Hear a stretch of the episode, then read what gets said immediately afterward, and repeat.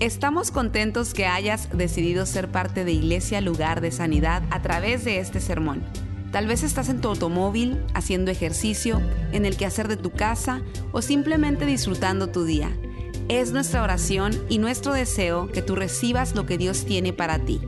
Si te es posible, te recomendamos que tomes notas de lo que Dios te hable el día de hoy. Siempre que usted viene a la casa de Dios, viene con una expectativa, viene esperando algo. Vamos a orar para que Dios nos hable. Padre, damos gracias en esta tarde. Una vez más, porque podemos hablar, hablarte a ti, sentirte, engrandecer tu nombre, podemos congregarnos, podemos crecer y podemos ir juntos. Bendice este, este tiempo que vamos a estar hablando tu palabra, compartiendo, que sea bendición a todos. En el nombre de Jesús lo pedimos y te damos gracias. Amén, amén y amén. Bueno, en, este, en esta tarde vamos a continuar eh, en nuestra serie que hemos comenzado, que se llama Quizás el Señor. Y la serie trata sobre... Eh, el hecho de que hay que tomar riesgos, de que hay que hacer las cosas para que, o sea, muchas veces uno se lanza a hacer las cosas sin, sin, ver todo el escenario. Y la razón por eso es porque eh, somos una comunidad de fe. Nosotros creemos en que Dios nos ha dicho marchen, nos ha dicho hagan esto, hagan aquello, y nosotros marchamos y por fe nosotros lo hacemos. Eso fue lo que hizo Jonatán y su escudero. Ellos se lanzaron por fe, dos personas, y pudieron vencer un ejército de miles, miles y miles de hombres. Dos hombres. Y tú y yo podemos hacer lo mismo. Toda esta serie se ha tratado de eso. Hoy, otra vez, quizás el Señor, y el subtítulo es, podemos hacerlo. Podemos hacerlo. En, esta historia que yo les voy a narrar, eh, vamos a hablar sobre eh, cómo el pueblo de Israel fue eh, liberado de Egipto. Cuando el pueblo de Israel estaba comenzando, Dios hizo cosas grandes a través de ellos, de este hombre llamado Jacob, que su nombre fue más tarde cambiado a Israel. Y Israel fue tomado como esclavo y fue cautivo en Egipto por cientos de años.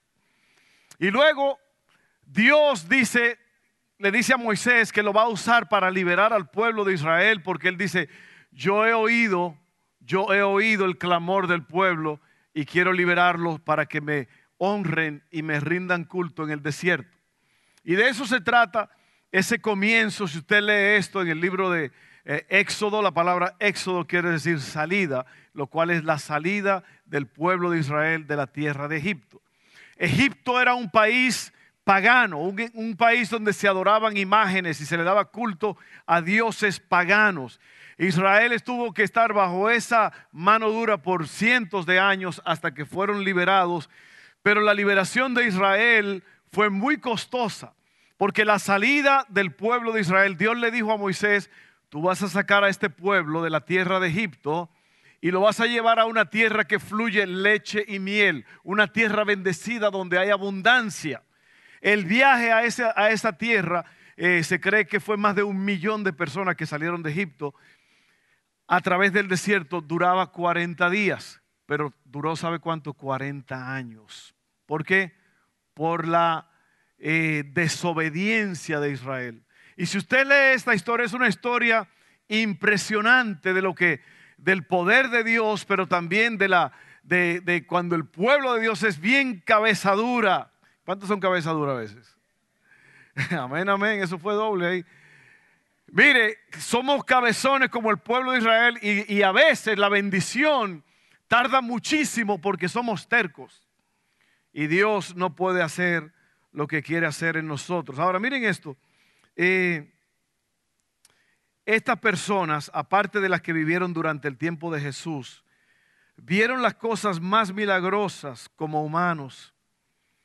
Siempre estamos tentados a volver a lo que es fácil en lugar de lo que es más difícil, incluso cuando hemos visto lo que Dios puede hacer. Entonces, el pueblo de Israel salió de Egipto, querían ser libres, pero luego que están en el desierto, ahora quieren volver a Egipto, porque en Egipto estaban cómodos, eran esclavos, pero estaban cómodos y se habían adaptado a un cierto estilo de vida. Y el, y el viajecito que iba a durar 40 días, otra vez, duró 40 años. Entonces esto es lo que sucede.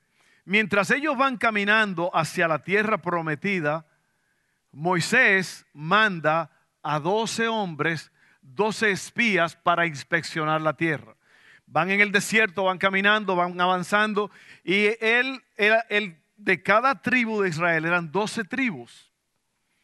Ellos escogen a un hombre, estos hombres que fueron a revisar la tierra, a inspeccionar la tierra, a explorar la tierra, eran jefes eran jefes en el pueblo de Israel, eran gente importante, eran gente conocida.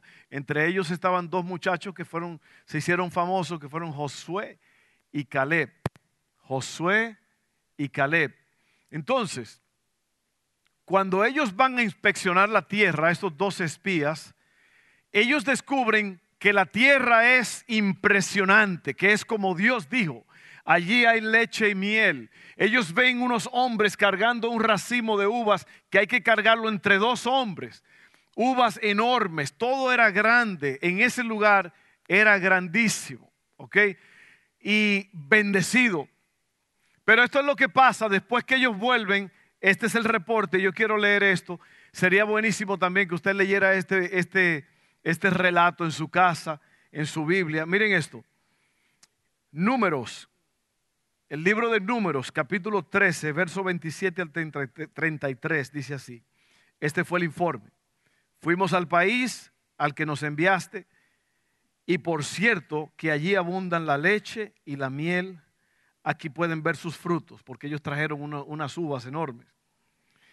Pero el pueblo que allí habita es poderoso y sus ciudades son enormes y están fortificadas. Hasta vimos anaquitas allí, son gigantes. Los amalecitas habitan el Negueb, eso es el desierto. Los hititas, jebuseos y amorreos viven en la montaña. Y los cananeos ocupan la zona costera y la ribera del río Jordán. Ese es el reporte que ellos están dando. Acaban de llegar. Esta es la tierra para la cual vamos. Buenísima, hay de todo ahí, pero también hay gigantes, hay obstáculos. Caleb hizo callar al pueblo ante Moisés y dijo, subamos a conquistar esta tierra. Estoy seguro de que podremos hacerlo.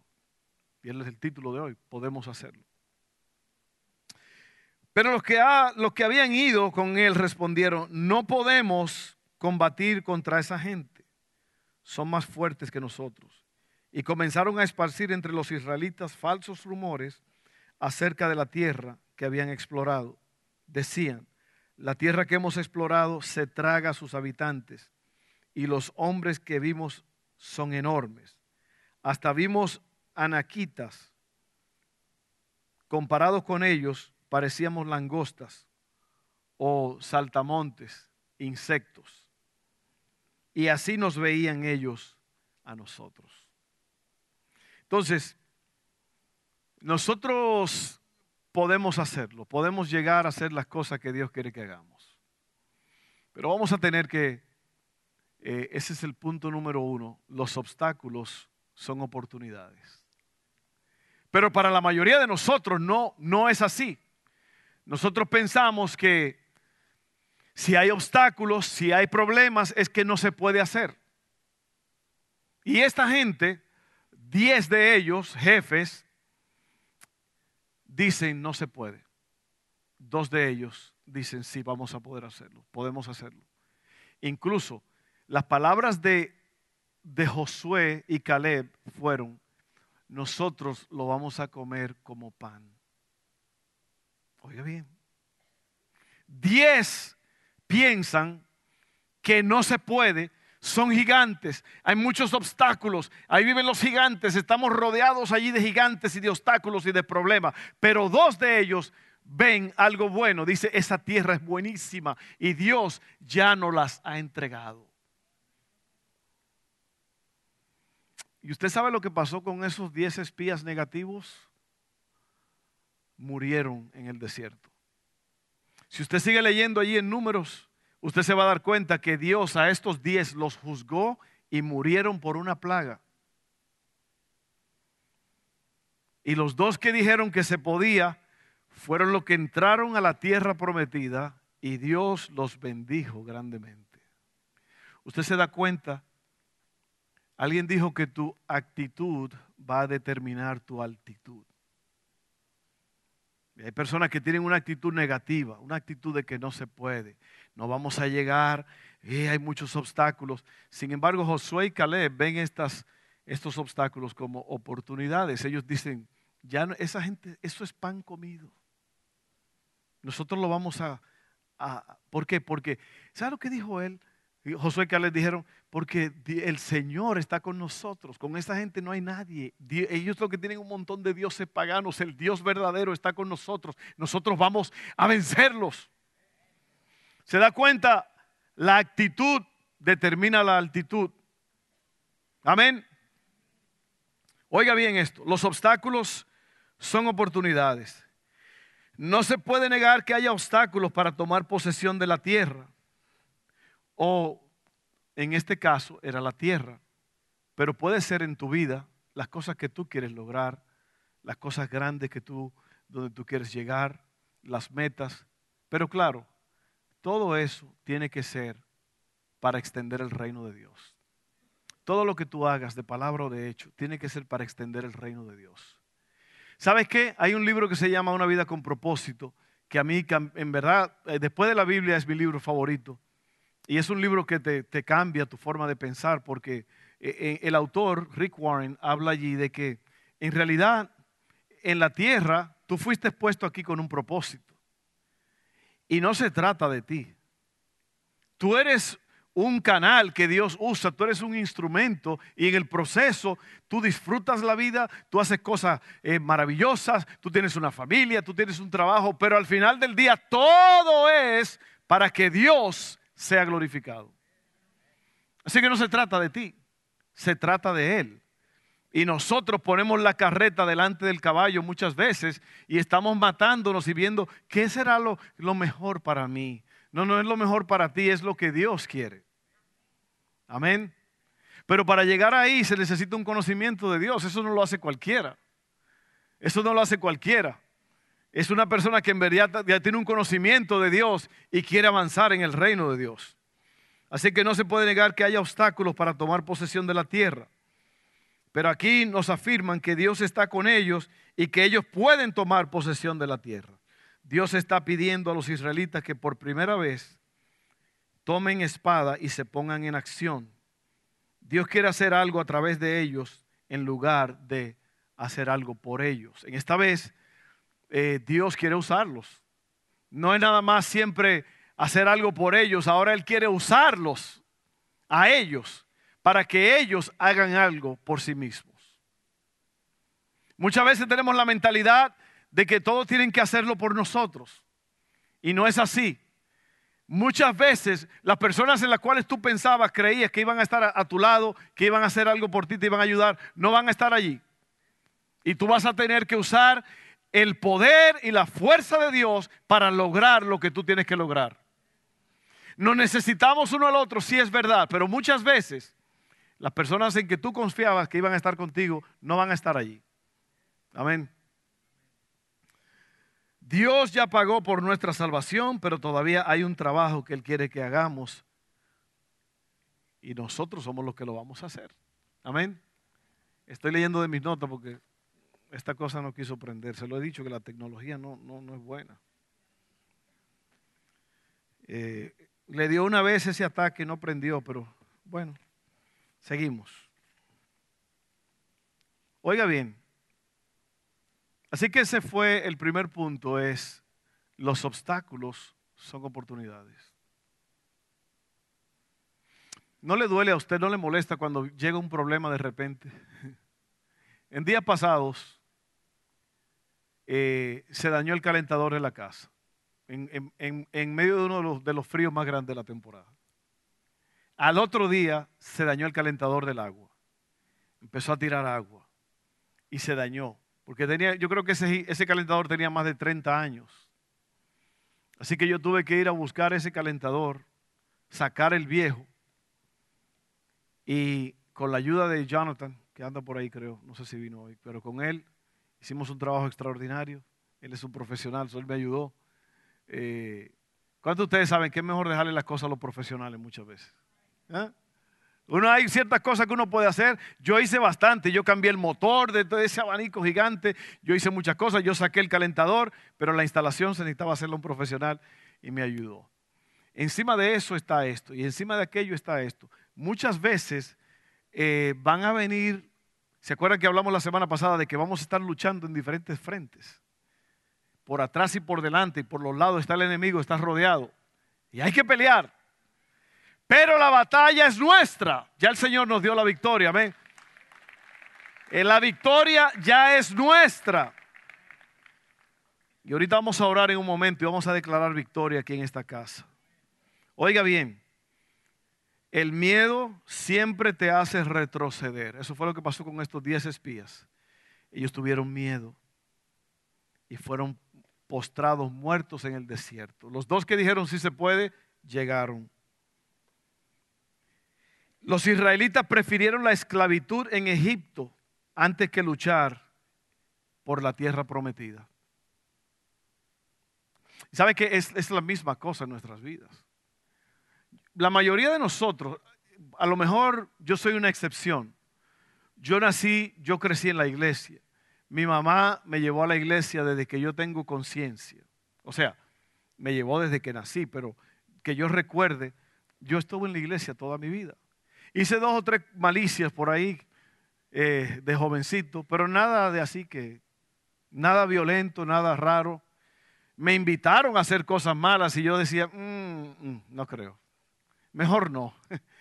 Porque bueno, esa mujer llamada Ángela Gutiérrez oraba de rodillas por nosotros y todavía sigue orando hoy.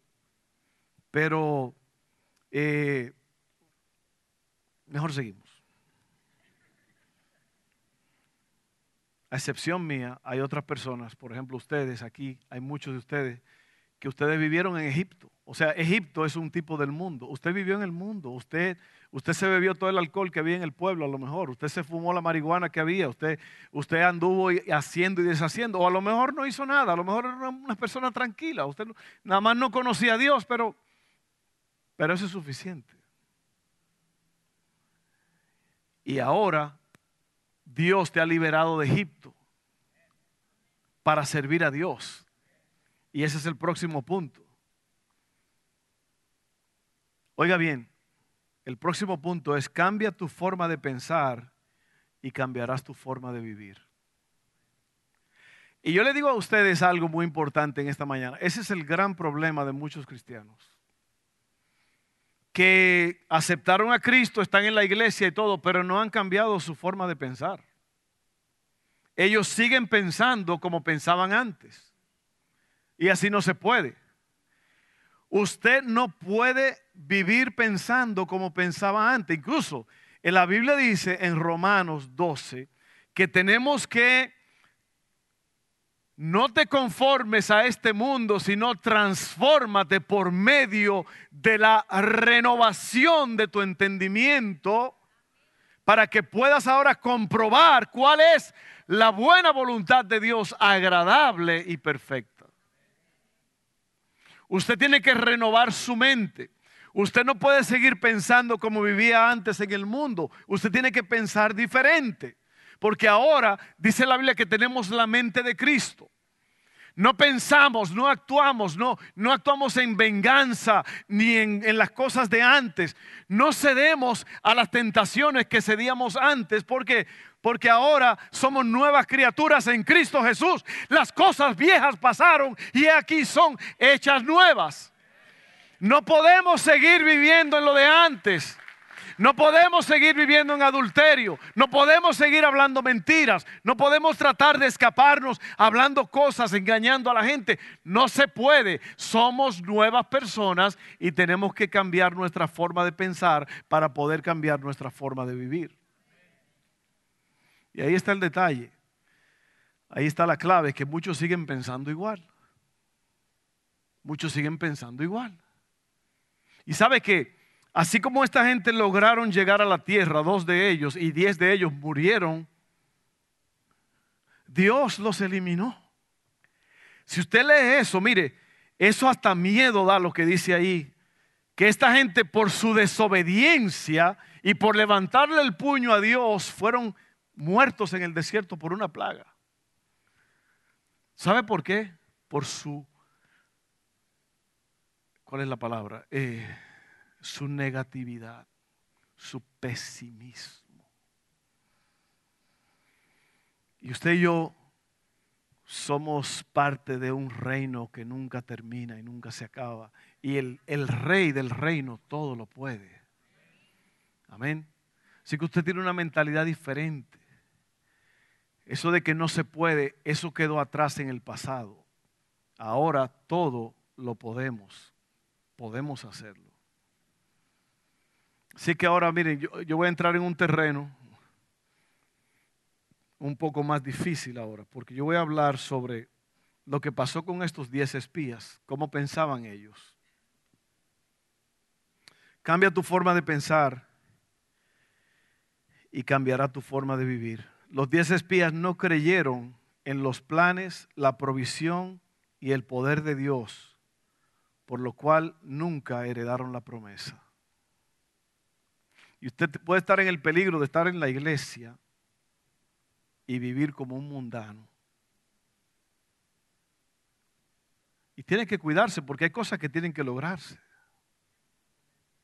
Usted tiene que guardar su mente, tiene que guardar su corazón, tiene que guardar sus relaciones, tiene que guardar su iglesia.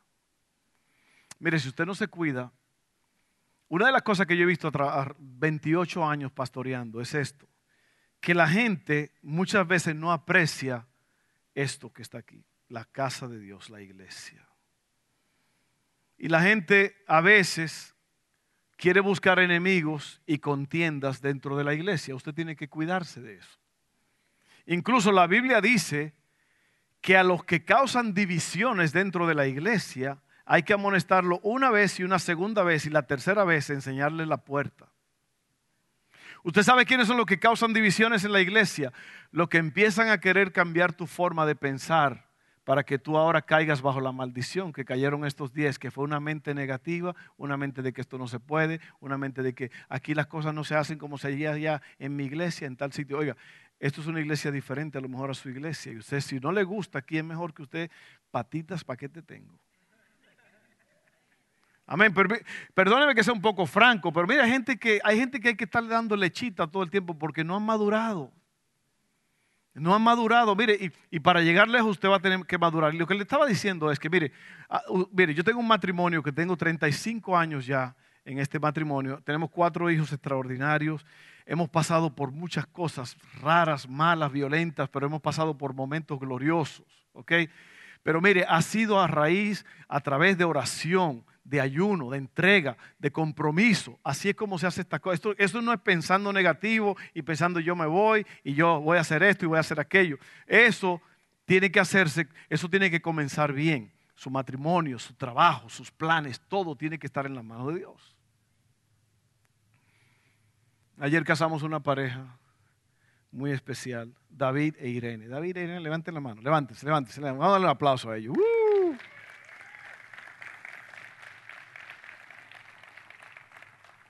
Ellos llegaron a esta iglesia hace unos meses y ellos fueron inspirados y animados por su grupo pequeño a hacer las cosas bien. Y sabe que ellos, al igual que ustedes y al igual que todos en la vida, no tenían un matrimonio perfecto o, no estaban viviendo bien perfectamente. ¿eh? Pero lograron, eh, a través de mucha dificultad y todo, pudimos tener esa boda, que fue una boda extraordinaria. Ese hombre se fajó, la mujer se fajó y trabajaron duro y pudimos hacer una boda muy bonita anoche. Gracias a Dios por eso. Y queremos animar a todos los que están aquí que usted haga las cosas bien. No es fácil, pero si ellos quieren un matrimonio con propósito, un matrimonio bueno, tienen que hacer las cosas como Dios manda. Ve, vivir juntos es una cosa del pasado, es lo, es lo de antes. Ya usted está en Cristo Jesús, las cosas viejas pasaron y son hechas nuevas. Así que mire, haga las cosas bien, jóvenes, mujeres, jóvenes muchachos, haga las cosas bien. Yo recuerdo cuando yo fui a, cuando yo me enamoré de mí, me enamoré de ti cuando supe que me amaba. Yo estaba enamorado de esa mujer y yo me vine de la República Dominicana, tierra de sol, aguas azules y arenas blancas. Me vine a Abilene, Texas, un lugar de tierra roja, frío, ahí no hay nada. Y yo llegué a un pueblito que se llama Waxahachie, Texas. Ahí vivía con mi hermano por unos meses. Después me moví allá a Abilene y, y ahí nos casamos. Pero ¿sabe lo que yo hice? Yo aprendí que las cosas tenían que hacerse bien. ¿Y sabe lo que yo hice? Yo fui y antes de cualquier plan yo hablé con mis suegros. Hice las cosas bien, porque las cosas no se hacen detrás de la cortina. En el mundo la gente hace eso. Y es por eso que muchos no cambian, porque quieren seguir haciendo lo que hacían antes. Mujeres no se dejen de engañar dentro de la iglesia. Hombres no se dejen engañar dentro de la iglesia. Las cosas hay que hacerlas bien. Mi suegro era juez de paz en ese tiempo. Un hombre que andaba armado, un hombre que andaba rodeado de policías, un hombre con una autoridad grandísima en esa ciudad. Y yo tuve que enfrentarme, yo David, con el Goliat. Y no fue fácil. Yo me acuerdo cuando yo estaba, yo había hablado con ellos, ellos aceptaron el, noviazgo, pero llegó el momento ahora del casorio. O sea que yo quería casarme con Bici. Y yo me acuerdo que yo entré a esa sala ese día. El abanico estaba puesto en el techo y yo pensaba que era un huracán. O sea, como que todo se alteró. oiga, oiga, eh, eh, eh, y estaban sentados ahí, él muy, muy jefote, muy, muy, usted sabe que mi suegro se parece a Pedro Picapiedra, tiene una, él ya de por sí tiene cara de perro bulldog. Y estaba muy serio así. Y yo con esa seriedad tuve que lanzarme, temblando. Pero le dije, mire, yo y su esposa estamos enamorados. Y su esposa... así, como, así como empiezan los rumores. Yo y su hija estamos así asados. Y me dice, ¿y de qué tú vas a vivir? ¿De qué van a vivir? Bueno, no, ya yo estoy trabajando y usted sabe que yo, eh, yo tengo planes y yo voy a... Me dijo, porque de amor no se vive. ¿Cuántos de ustedes saben eso? Mire mujer, si el hombrecito no tiene nada, o hombre, si la mujer no tiene por lo menos el, el deseo de una vida extraordinaria, déjelo ahí. Por lo menos yo, yo hasta el día de hoy he trabajado. Y mi suegro con mucho dolor me admitió en el día pasado y me dijo, eres un gran hombre. En verdad estoy orgulloso de ti. Así le salió como... Pero yo, mire, no fue fácil, no fue fácil esa noche. Pero yo lo hice. Y él me dijo, bueno, dale gas. Y él, él bendijo, ellos bendijeron eso y fue una, una gran eh, experiencia. Yo estaba viendo a, a, Sergio tocando la batería ahorita. Y yo recuerdo cuando Sergio, de jovencito, vino y me dijo, pastor, yo quiero comenzar una relación con Stephanie. Y yo le dije, tú estás loco, eso es demasiado para ti, muchacho. Tú estás por aquí, ella está por aquí. No, no, no. Yo, yo, wow, Sergio, ok, Sergio, bueno. Pero yo me acuerdo que él, él fue muy informal y todo. Lo mismo Saúl hizo lo mismo. Y, sabe que eso, esas relaciones, esas parejas han durado mucho. Han durado mucho y han prosperado. ¿Por qué? Porque si usted quiere llegar a la tierra prometida, usted va a tener que cambiar su forma de pensar para poder cambiar su forma de vivir. Amén. ¿Cuántos aceptan eso? All ahora aquí viene el asunto fuerte, miren.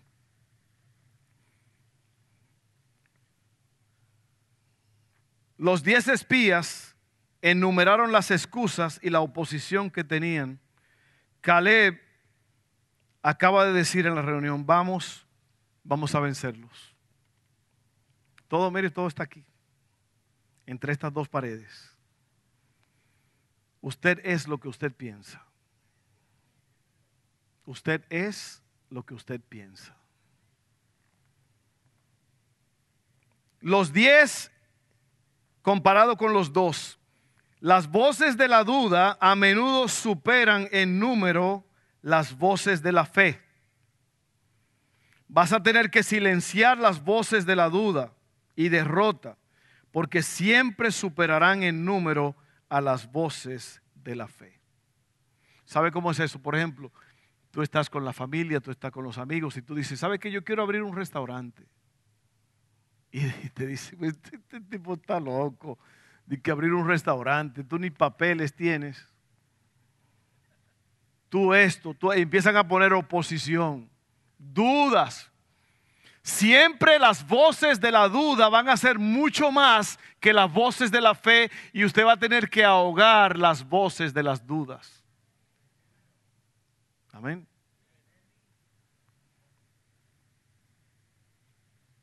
tu relación con Dios.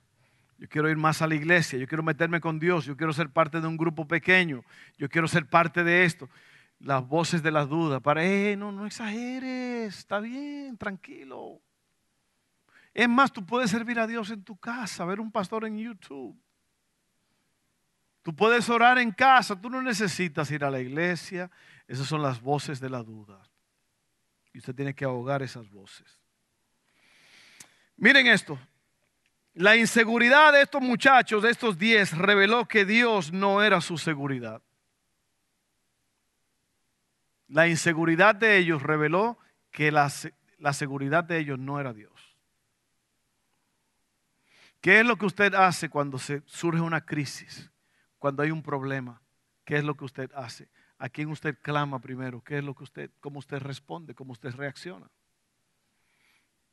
¿Usted sabía que la persona no es conocida por sus acciones, sino por sus reacciones? Cualquiera puede accionar, pero cuando usted tiene que reaccionar, ahí es donde se pone la piña agria.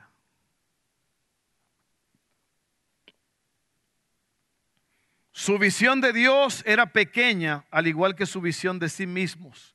Ellos dijeron, nosotros somos como langostas, como saltamontes, como chapulines delante de ellos. Y así ellos no vieron a nosotros. ¿Usted sabe lo que es un complejo de inferioridad?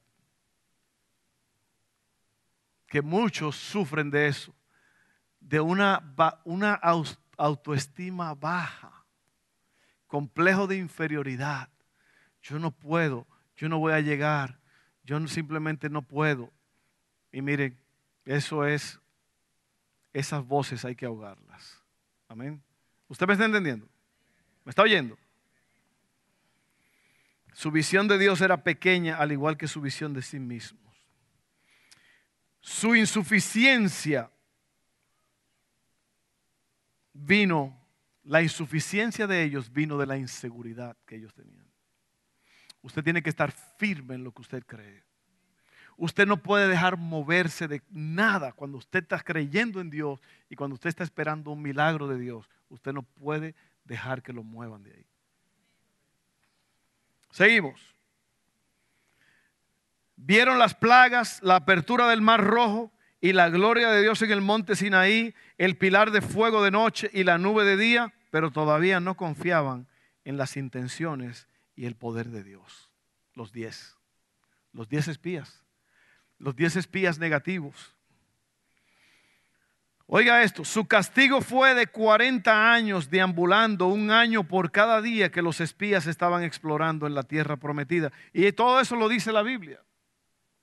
Todo eso lo dice la Biblia. La desobediencia es siempre el resultado de la incredulidad. El pecado proviene de la falta de fe fueron desobedientes porque no creían que Dios pudiera o que Dios lo haría. Tiene que callar las voces de la duda, subir el volumen a la voz de la promesa. La voluntad de Dios nunca nos llegará, perdón, la voluntad de Dios nunca nos llevará a donde la gracia de Dios no pueda proveernos o donde el poder de Dios no nos proteja. En otras palabras, a quien Dios llama, Dios equipa. a quien Dios le dice, haz esto, usted puede contar de que Dios le va a dar todos los medios para lograrlo.